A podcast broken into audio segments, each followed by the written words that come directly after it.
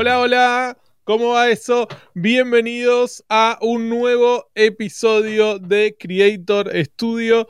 Estoy acá con Ceci. ¿Cómo estás, Ceci? Hola, DJ. ¿Cómo estás? Bien, súper ansioso con un programa, bueno, con una gran invitada.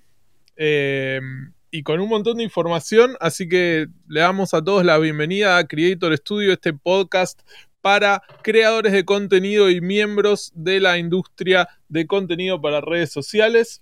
Hoy tenemos un, un episodio muy emprendedor. Totalmente. Así que invitamos a todos los emprendedores a que escuchen con atención este episodio porque espero puedan obtener un montón de tips y consejos para eh, mejorar su contenido en redes y generar un crecimiento exponencial nunca antes visto. bueno, antes de hacer pasar a la invitada y meternos en las secciones de, del podcast, queremos recordarle a todos que nos pueden seguir en el Instagram de Medano, medano.network, nos pueden encontrar en YouTube, en donde estamos saliendo en vivo en este momento como arroba medano.network y eh, en LinkedIn, también Medano Content Strategist y eh, los podcasts quedan subidos a nuestro perfil de Spotify, los encuentran como Creator Studio y también en eh, Google Podcast y Apple Podcast. Así que estamos ahí por todos lados. Vayan a escucharnos, dejen sus likes, suscríbanse al canal, síganos en, en Instagram y nos conectamos ahí por todos lados. Hoy tenemos con nosotros a Laura Figueroa.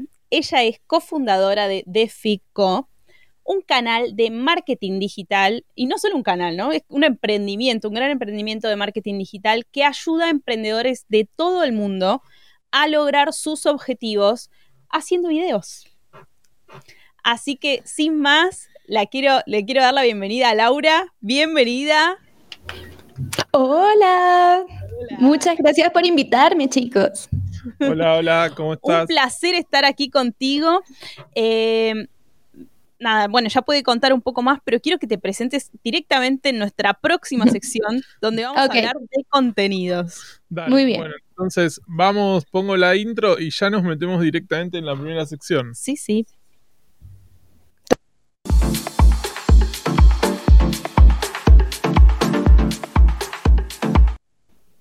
Muy bien, en nuestra primera sección dentro del contenido estamos con Laura Figueroa de DeFICO y te quiero preguntar, Laura, ¿cómo fue tu camino como creadora de contenido? ¿Cómo llegaste a tener el canal de YouTube que hoy tenés con más de 300 mil suscriptores? Solo en el de español, o sea, hay más. no, o, sea, si le soy sincera, a mí, yo entré a este mundo por obligación y necesidad. No fue mi primera opción en un, en un momento porque yo ni siquiera pensaba, yo pensaba que esta, iba a estar más en la parte estratégica de todo este mundo del emprendimiento. Sin embargo, este, trabajaba para una startup y esa startup, eh, en, en esa startup empecé a hacer mucho contenido específicamente para YouTube. Eso fue hace como seis años. Entonces empezamos a hacer videos de YouTube, veíamos que les, íbamos, les iba bien y de repente la startup no funcionó y me quedé yo, por ejemplo, aquí en México, yo soy venezolana y me quedé en México diciendo, ¿y ahora qué voy a hacer? Resulta que el que era mi jefe de ese entonces se convirtió en mi socio porque dijimos, oye, todo el mundo nos pregunta de cómo crear una estrategia, cómo crear eh, contenido, grabar videos, etcétera, etcétera. ¿Por qué no lo hacemos? Si ya las personas nos lo están preguntando y en su momento nos convertimos en una agencia. Eh, la forma de nosotros la lógica de nosotros para atraer a nuevas personas o clientes para la agencia era mostrémosle lo que podemos hacer con un canal de YouTube, que era lo que veníamos haciendo anteriormente. Y así fue como empezamos un canal de YouTube que no tiene que ver nada con marketing. Era sobre este, consejos de estilo y de relaciones para hombres. O sea, nada que ver con lo que yo hago actualmente, ni nada que ver con lo que es mi especialidad. Y la realidad es que fue así como empezó a crecer el canal, se volvió muy popular. Ese canal ahorita, a la actualidad, tiene como cerca de 600 mil suscriptores. Y era como nuestra muestra o evidencia para los clientes de, oye, mira lo que yo puedo hacer, yo puedo hacer esto también contigo. Pasan los años, un par de años, dijimos esto de trabajar con los clientes no es lo de nosotros y ahí fue cuando empezamos a crear contenido para nosotros mismos, ya de marketing, ya de lo que sabemos. Y ahí es donde empieza toda esta historia de Defico, como la conocemos hoy en día, donde tenemos el canal eh, con más de 300 mil suscriptores de marketing digital en español, hay uno en inglés con cerca de 40 mil suscriptores, tenemos un canal de podcast, canal de finanzas, o sea, hemos creado muchos eh, canales de YouTube de diferentes ámbitos y a partir de ahí es que hemos desglosado también al resto de las redes sociales. Hermosa historia, qué lindo. bueno, la verdad. Sí, y, un origen diverso, está buenísimo, porque es otra forma en la que llegaste a, convertirte en creadora de contenido, ¿no? Muy, muy, muy experta. Sí, y además, de YouTube. Y les puedo decir que hay muchas personas que dicen, no, es que yo no, no me sale eh, hablarle enfrente de la cámara y yo no tengo el porte o el carisma y demás.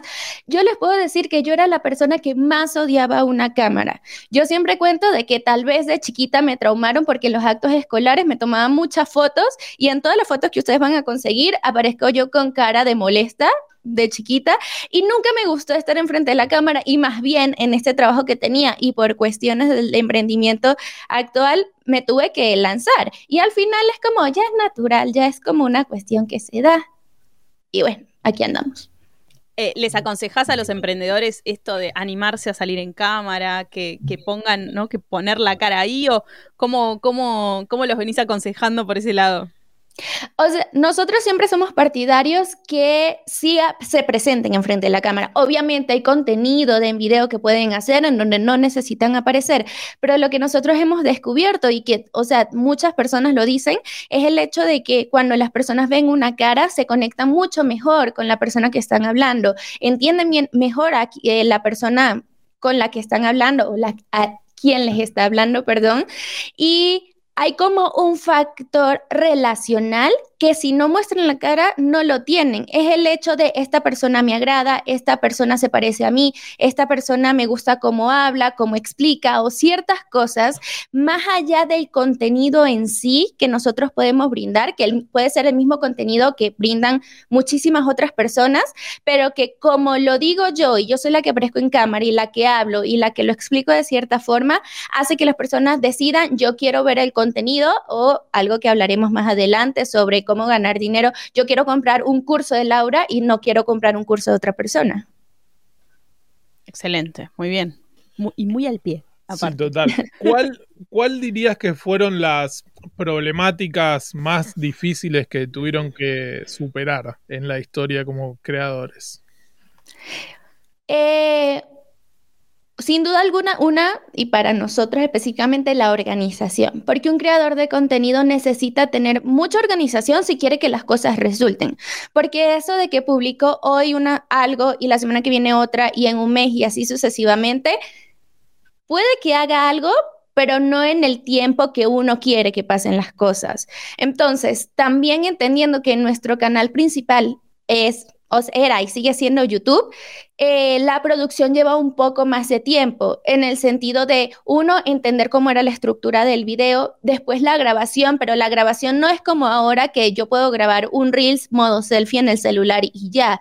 En hace seis años, eh, creo que, bueno, no estábamos tan metidos en eso, pero por lo menos era colocar una cámara profesional que se viera bien y ver las, las luces donde las íbamos a colocar y después el fondo donde estábamos, porque estábamos en una oficina, entonces era jugar con el fondo, las luces, mover el equipo para todos lados, grabarlo y después está la parte de la edición. Entonces el tiempo de producción sí conllevaba largo tiempo, además de que éramos tres personas en el equipo, o sea, no, por ejemplo, eh, Jeff y yo nos encargamos de la parte de estructuración de las ideas, desarrollo del contenido, la grabación y todo lo demás. Y después había otra persona que se encargaba, era de la edición. Eh, entonces, manejar eso también eh, a la par con que éramos un negocio, no es que vivíamos de YouTube, se complica también la cuestión de los tiempos. Pero la organización juega un papel fundamental ahí, sí.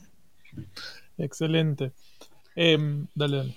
Nada, bienvenido también. Tenemos, estamos en vivo, estamos saliendo en vivo por YouTube y por LinkedIn. Así que bienvenidos a quienes nos están viendo del otro lado. Ahí están saludando los reyes del emprendedurismo, dicen por el otro lado. Eh, la realidad es que con esto de la, la, gran renuncia, ¿sí? Como The Great Emission, creo que es en, inglés y, eh, también en portugués lo, lo tradujeron a a Granchi de Mission, una cosa así, eh, muchas personas que venían del mundo corporativo, como es mi caso, decidimos salir y ponernos del otro lado y decir, ok, ahora soy emprendedor, ahora voy a hacer algo eh, que va a cambiar el mundo y que va a cambiar mi vida y que me va a dar espacio para ser quien quiero ser y tener libertad y todo. Y ahí es la importancia, ¿no? De DeFICO, de tener herramientas, porque hoy por hoy eh, YouTube es nuestra encarta, es nuestra enciclopedia libre, abierta y gratuita, era, es la nueva Wikipedia, mucho mejor que la Wikipedia porque el video ya está probado, es una forma de aprendizaje mucho más efectiva que solo la lectura, especialmente que, eh, debido a que todos tenemos maneras diferentes de aprender. Eh, entonces, la importancia que tiene un canal como el tuyo, Laura, para el ecosistema y para el momento que vivimos hoy, yo creo que es súper, súper eh, importante y te quiero agradecer por existir. Esto es así. No, gracias. Y, creo que eso es algo que nosotros también venimos viendo y siendo sincera, la pandemia también fue un factor que despegó todo tipo de contenido digital. A nosotros, sí, empezamos a crear contenido antes de pandemia y ojo, fue buenísimo porque ya estábamos ahí cuando llegó la pandemia. Pero en el momento que entramos en esos primeros meses de pandemia, nosotros vimos que nuestros números se volvieron locos. Empezamos a tener muchísimas más views, más registro en nuestras landing pages, una serie de cosas que hasta el punto en donde nosotros no teníamos un decir como un producto que vender en ese momento para las personas que estuvieron llegando y lo creamos en un par de meses y dijimos, hay que aprovechar la oportunidad y montarse en la ola y dijimos, este es el momento. Este, y para darles una idea, ese primer curso que montamos con ese, esa fase de traer a nuevas personas y demás, que estaba creciendo el canal un montón, primer curso que lanzamos así buenas primeras nos trajo 10 mil dólares. Entonces era así como, mira, esto está funcionando. Ok. es, un gran punto. Ya no, ya nos vamos a meter, no quiero que nos adelantemos a las próximas secciones. démosle un poco un cierre a lo que tiene que ver con el contenido.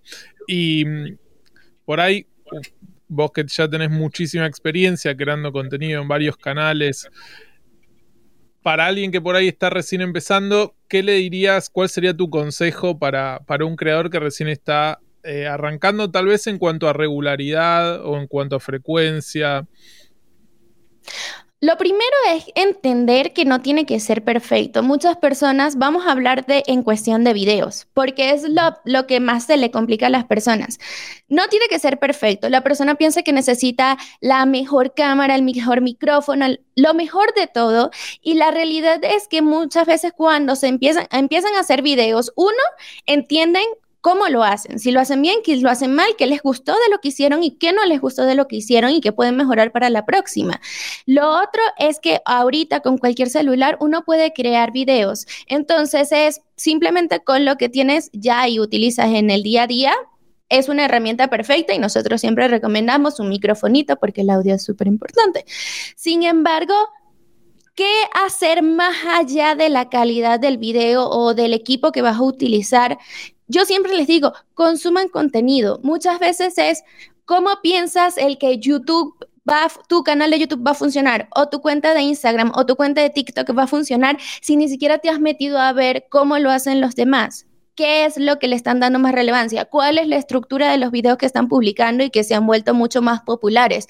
Entonces, el consumir contenido no eh, y específicamente de video, no nada más nos hace ver cuáles son aquellos modelos que nosotros podríamos este, copiar, decir en cuestión de la estructura, cuánto tiene que durar esto, cuál es mejor, más corto, más largo y demás, sino también nos hace meternos en la onda de, la, de cada una de las plataformas que funciona de una forma distinta y que yo voy diciendo, ah, las personas, ok, esto les gusta más, esto me está funcionando, esto no me está funcionando. Entonces el consumir contenido es súper importante para alguien que está empezando. Bueno, Muchísimas excelente. Gracias, es un muy buen consejo eh, y lo vamos a tomar también. Así que, bueno, si te parece, vamos a, pasar a la próxima sección. Tiene que ver con métricas, métricas para todos. Así que vamos ya a poner la intro y nos vamos a hablar de métricas.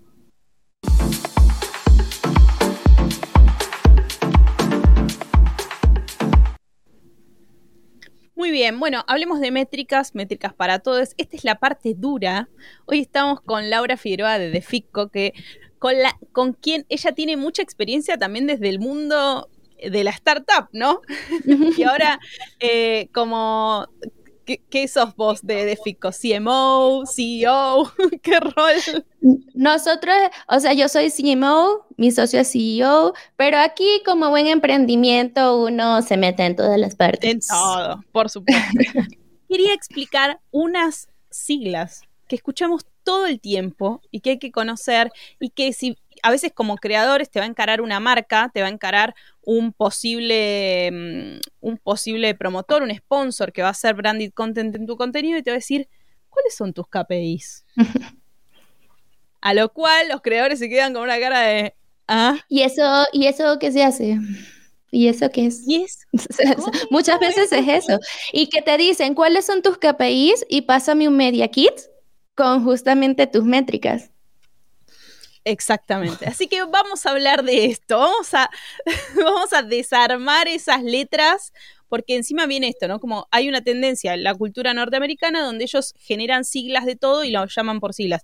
En Latinoamérica no hacemos eso. En general podemos acortar un poco algo, pero no le llamamos por métricas a las cosas. Es, es raro. Y los KPIs vienen de allá, ¿no? Es una palabra en inglés que es Key Performance Indicators, que son los indicadores clave de la actuación, de performance, de cómo te está yendo. Lo que van a hacer es decirte qué tan bien te va y qué tan mal te va. ¿Qué es? Es una métrica que tenés que elegir o varias métricas que tenés que elegir. Entonces te dicen, ¿cuáles son tus KPI? Bueno, mi KPI, por ejemplo, es cantidad de views. Podría ser, ¿no? El KPI no es un objetivo, es una forma de medir mi llegada hacia el objetivo. Exacto. Es eh, cuál es esa variable que voy a estar siguiendo todo el tiempo, que chequeo dashboard, que chequeo ¿no? las estadísticas de mi canal de YouTube todas las semanas para entender cómo voy, si voy por donde yo quería o no. Para esto es importante también antes establecer un objetivo para ese KPI bueno, está acá este KPI, no sé, views. Estoy teniendo 100 views por video. Quiero llegar a 1000 views por video. Entonces mi KPI va a ser el de vistas y voy a ir chequeando todo el tiempo cómo está ese KPI. ¿Sí? ¿Preguntas sobre la explicación? no. entendió? Buenísimo. Ahora, yo, le, yo le agregaría también de que te ayudan a saber cuál es, tu database para saber si te está yendo peor o mejor de lo que normalmente te va. Y que es muy importante en esto de las redes sociales porque son como esos foquitos rojos que si de repente tú tienes un promedio de vistas, voy a inventar, en Reels de unos 15 mil, 20 mil views y de repente tú estás teniendo 5 mil, que no es lo normal, tú dices, algo está pasando, o es el video o es la plataforma y entonces hay que meterse a investigar qué. Espectacular, buenísimo. Bueno, charlemos un poco de eso. ¿Cuáles son los KPIs que los creadores tienen que tener en cuenta al momento de medir cómo les está yendo? Me encantó el primero que nombraste que tiene que ver con vistas en video corto. Una ventaja que te da el video corto es que rápidamente uno tiene ya en el display, cuando mira todo lo que es video corto, te sale la cantidad de vistas que tuviste por video. Entonces es, es fácil poder tener una visualización rápida de eso, de quizás tu semana, ¿no? Porque lo que vos estás viendo son una cantidad X de videos. A esto yo le agregaría no nada más los views, sino también el alcance. Un view puede ser una misma persona generó diferentes views. El alcance es por única persona que le llegó tu video y que llegó a verlo. Entonces, la cuestión aquí es que el alcance es como decirte una métrica mucho más dura de si ese video está llegando a muchas más personas, que al final es lo que nosotros estamos intentando. Nos, en, las redes sociales también hay que evaluar. Tenemos eh, la audiencia que nos sigue, dependiendo de la cantidad de seguidores y que obviamente es muy complicado llegarle al 100% de los seguidores en cualquier plataforma, pero uno sabe que están ahí. Y después está la audiencia nueva a la que queremos llegar, que esa audiencia nueva al final es la que nos ayuda al crecimiento de la cuenta y al generar nuevos leads o nuevas personas, etcétera, dependiendo de lo que nosotros querramos hacer. Entonces, dentro del alcance, nosotros podemos determinar cantidad única de personas que nos están llegando y además las redes sociales también nos dice, ¿nos sigue o no nos sigue esta persona? Entonces, creo que muchos de estos KPIs para un creador depende del objetivo que quiera lograr. Si mi objetivo como creador, más allá del el crecimiento, es poder trabajar con marcas, yo tengo que saber cuántas las marcas más o menos cuánta cantidad eh, la cantidad de seguidores que están prestando atención dentro de los creadores. Después, las marcas, estoy hablando en externo para que un creador le funcione, también las marcas te piden, ok, la interacción. La interacción no es nada más los likes, porque últimamente los likes son la forma más fácil de interactuar, entonces tienen menos valor.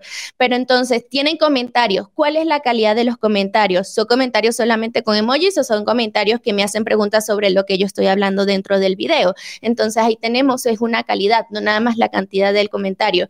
Y también está demostrado, bueno, está demostrado por mí y gente que yo sigo.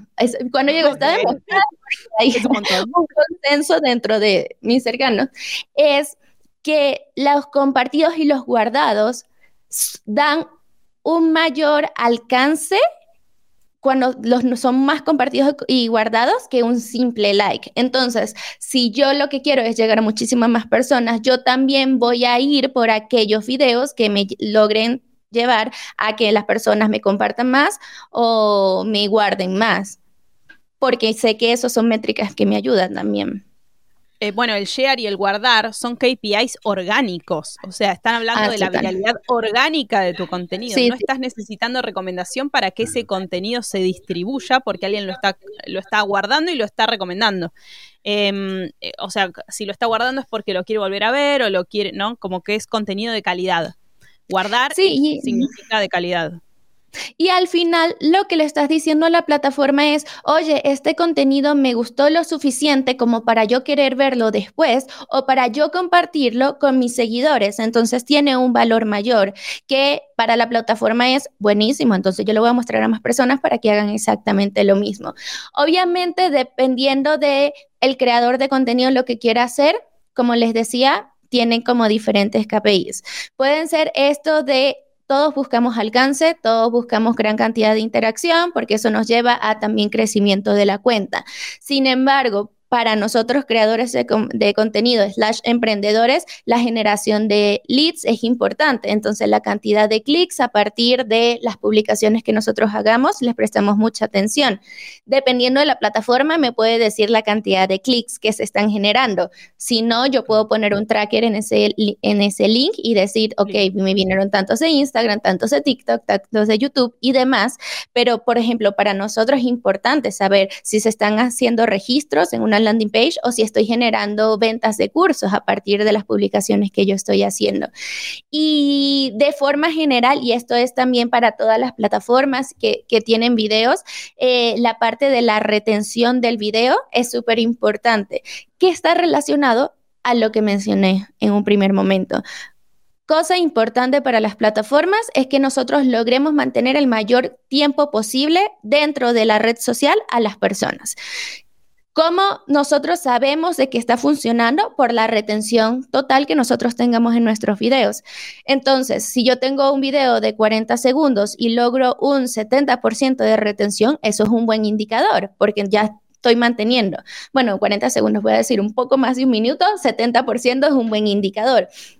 Y ahí es donde también creadores de contenido juegan es con los tiempos de los videos. Mientras más corto el video, más probable de que se termine de ver el 100% del video. Y si se termina de ver el 100% del video, entonces es un indicador para la plataforma de que funciona y lo muestra muchísimo más. Es como una cadena de lo que es importante para mí para como creador de contenido en cuestión de crecimiento, en cuestión de alcance y demás, tiene que ver también con lo que es importante para la plataforma en sí. Porque si yo sé lo que la plataforma quiere, entonces me ayuda a hacer las cosas para que yo tenga los resultados que yo quiero, que me ayudan a crecer. Luego, después, leads, ventas y otras cosas está relacionado también al alcance, pero ahí también tiene que ver con el mensaje, con la estructura del proceso de venta o de registro. Entonces ya es mucho más externo a la plataforma. Espectacular. Espectacular. Muy bueno, démosle una especie de cierre ¿no? a esta cuestión eh, con respecto a los KPI. Lo, lo importante que me parece destacar es que eh, está bueno establecernos objetivos como creadores. eh, está bueno analizar nuestras métricas, buscar cuáles son por ahí los valores más interesantes o más, digamos, marketineros que tenemos como para convertirlos también en KPI, ¿no? Digo, si Y- tenemos buenas mejorarlos. vistas, vamos por las vistas, si tenemos buena retención, No, bueno, vamos por eh, la Eh, retención. En realidad tenés que buscar tus KPIs donde vos tengas oportunidad y veas, ok, yo tengo esto, pero lo puedo mejorar, lo puedo maximizar un 500%, bueno, decir, bueno, voy a intentarlo y ir jugar por ahí también, ¿no? Tener eso. Y yo le agregaría, es el entender para qué funciona cada una. No es vista por vista, no es un like por like, es en qué me ayuda esa vista, en qué me ayuda ese like o ese guardado o ese compartido. Es para llegar a más personas, es porque quiero crecer la cuenta, es por para qué, Lo para qué- o sea, qué significa ese KPI dentro de los resultados que voy a obtener. Exacto. Ex- Buenísimo. Excelente. Con eso le damos un cierre impecable a la sección de métricas. Vamos, hablábamos recién eh, sobre leads de ventas y precisamente eso está relacionado con nuestra próxima sección, día de pago. Allí así que vamos. nos metemos ahí y seguimos con la charla.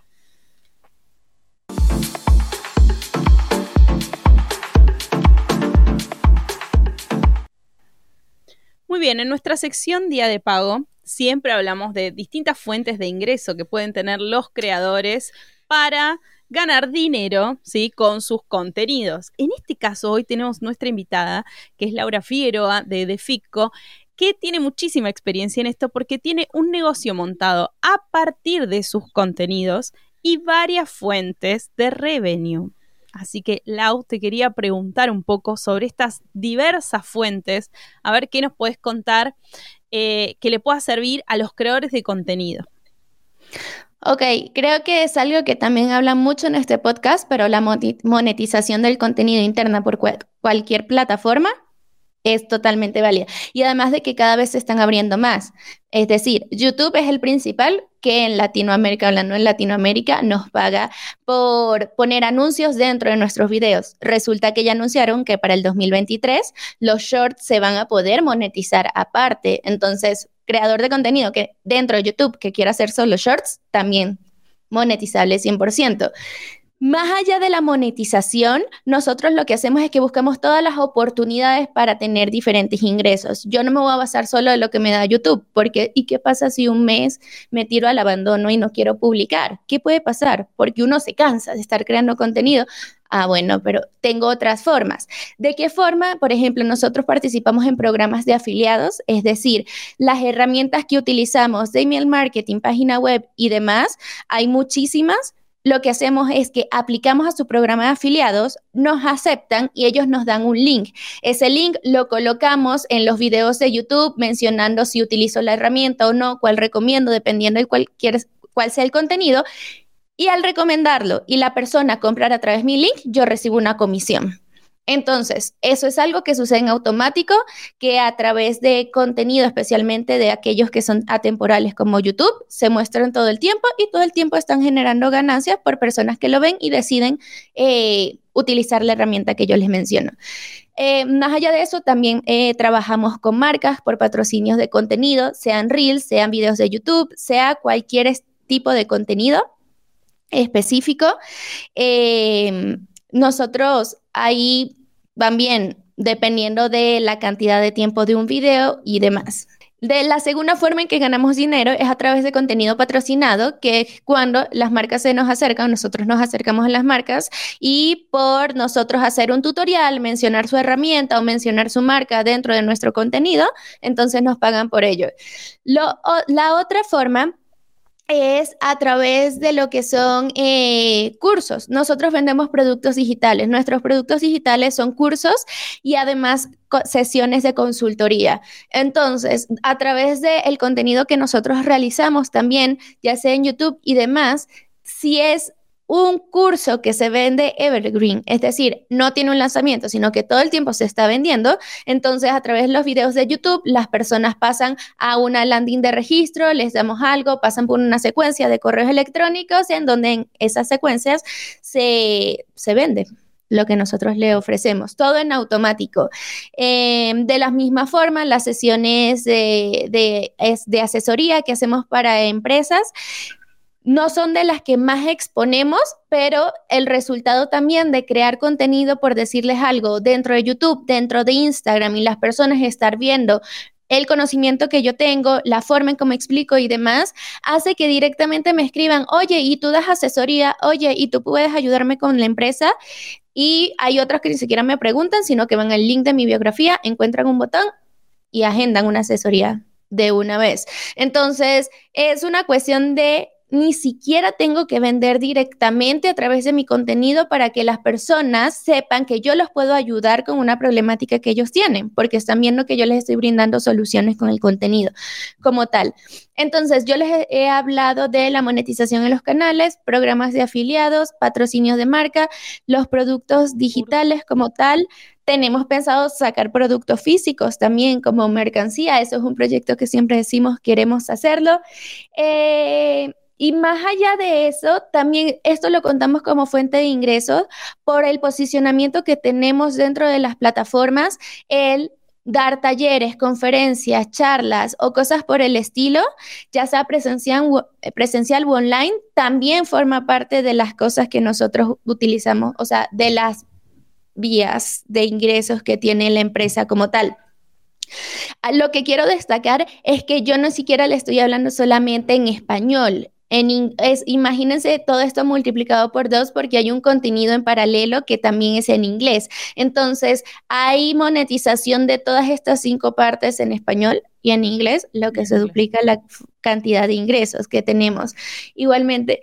y creo que básicamente es eso por ahí de repente salen otras cosas por la, el mismo hecho del posicionamiento con el contenido de vamos a crear un audiolibro, vamos a crear un curso aparte. Yo colaboro en otras plataformas de curso que no son el de nosotros con módulos específicos.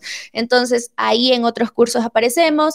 Eh, justamente ahorita diciembre y en enero van a salir dos audiolibros que saqué con una plataforma. Entonces, lo que quiero dar a entender con esto es que hay un mundo de posibilidades. Hay entradas de dinero fijo y constante, que suelen ser la monetización de los canales, eh, lo que son programas de afiliados y dependiendo de las marcas, hay una fija todos los meses y también dependiendo de los cursos que estemos vendiendo, lanzamientos, proyectos que salgan nuevos, pueden ser aquellas variables. Pero eso te ayuda a uno como creador de contenido de decir, yo puedo vivir de esto. Esto es un negocio. Para nosotros es, somos un negocio que el canal es el contenido y las redes sociales. No es que somos un creador de contenido que monta un negocio. Es la creación de contenido en los canales son un medio para nosotros. Bueno, Excelente. pero, o sea, es espectacular porque es la visión estratégica del negocio sobre el contenido. Entonces, para un creador esto le suma un montón, ¿no? Y ver que, digamos, ustedes lo están haciendo también, nada, les da la posibilidad de, ok, organícense, piensen estratégicamente porque se puede hacer y se hace. Y hay personas que lo están haciendo como Laura. Excelente. Bueno, antes de pasar a la próxima sección, a nombrar hace un ratito nomás los programas afiliados y queremos invitar a todos los que están del otro lado, tienen descripción de este video eh, para entrar a Restream, probar Restream eh, a través de nuestro programa de afiliados y van a tener un descuento de 10 dólares si se suscriben. Así que bueno, estamos inaugurando también eh, Muy bien. ser miembros del programa afiliados de Restream. De a poquito. De a poquito. Así que. bueno, y también tenemos, yo pensé que ibas a hablar de eso, tenemos un episodio en el que hablamos específicamente de programas de afiliados. No sé qué número es, pero podemos dejar el link en la descripción. Dale, de una. Bueno, vamos sin luz, seguimos sin luz, a pasar a la última de nuestras secciones que tiene que ver con la comunidad y de a poquito vamos cerrando este episodio accidentado de Creator Studio.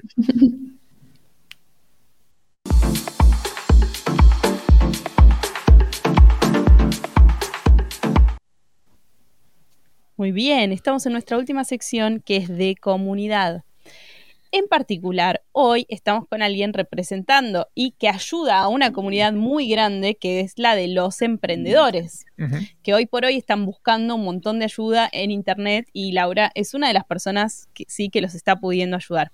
Quería saber, Laura, particularidades de esta comunidad de emprendedores y por otro lado, cómo la gestionás, si tenés eh, sistemas de organización o grupos o, no sé, lugares donde se encuentren. Sí, eh, generalmente las comunidades que nosotros manejamos como mucho más directos son aquellas de los estudiantes de nuestros cursos, porque son también una forma de ver sus avances, de apoyarlos con cualquier otra duda, de saber exactamente por en qué camino van, etcétera. Entonces nos mantenemos en contacto con ellos. Em, dentro de las plataformas y redes sociales, sin mentirles, es de las partes donde lleva muchísimo más tiempo el formar esa comunidad. Uno cree que solamente por estar publicando y que personas le contesten algunas eh, publicaciones y demás, ya dice, ah, ya tengo mi comunidad, porque tengo 75 mil seguidores y ya eso es una comunidad. Y la realidad es que no. Es de las, es de las personas dentro de un mismo sitio donde hay que estar interactuando más, generando muchas más, por decirle, encuestas, preguntas, haciéndole, contactándole y pidiéndole y respondiéndole los comentarios una y otra vez para que sientan que están ahí, que no es simplemente un video más, sino que estás ahí y que los lees y que saben, porque parte importante de que se forme una comunidad es la conexión o relación que ellos pueden sentir contigo. Si solamente te ven como un libro donde te enseñan cosas, uno no tiene una relación con un libro. O sea, es como, estás ahí, busco una información cuando me haga falta o veo algo que me hace falta y bien por ti. Pero ir al paso más allá de conectar es el que realmente es un trabajo. Ahora, como les digo, eh, nuestras comunidades como más activas son la de los cursos. Una vez lleguemos a experimentar a tener un club de emprendedores eh, en donde prácticamente lo que hacíamos es teníamos una o dos sesiones semanales, hablamos sobre diferentes temas que un emprendedor le puede usar eh, para ayudarlo a crecer su negocio en creación de contenido, automatización de procesos, etcétera, etcétera.